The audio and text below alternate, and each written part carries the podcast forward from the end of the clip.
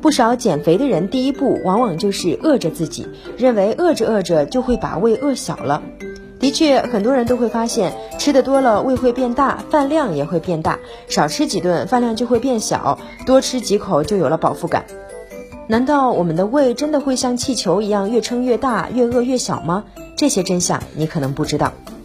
胃是一个由多层肌肉构成的储存、消化食物的器官，在平时会处于一种轻度的收缩状态，而胃的外层肌肉有很强的伸缩性，可以依据进食的量拓展到一定的储存和消化空间，因此胃的可扩张性主要由外层肌肉控制。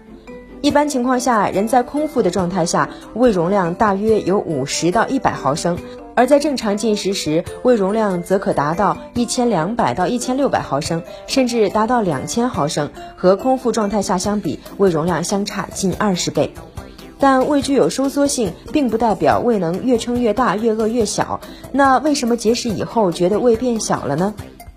当食物消化完后，胃就会恢复空腹状态下的形态，维持轻微收缩。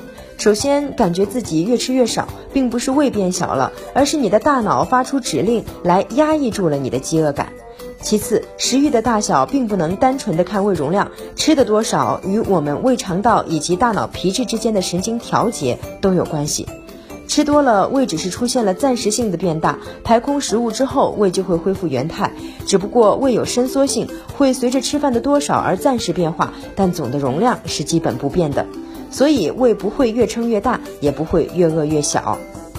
好了，以上就是本期科普有道的全部内容了，非常感谢您的收听，下期我们不见不散。喜马拉雅订阅科普中国，获取更多有趣知识。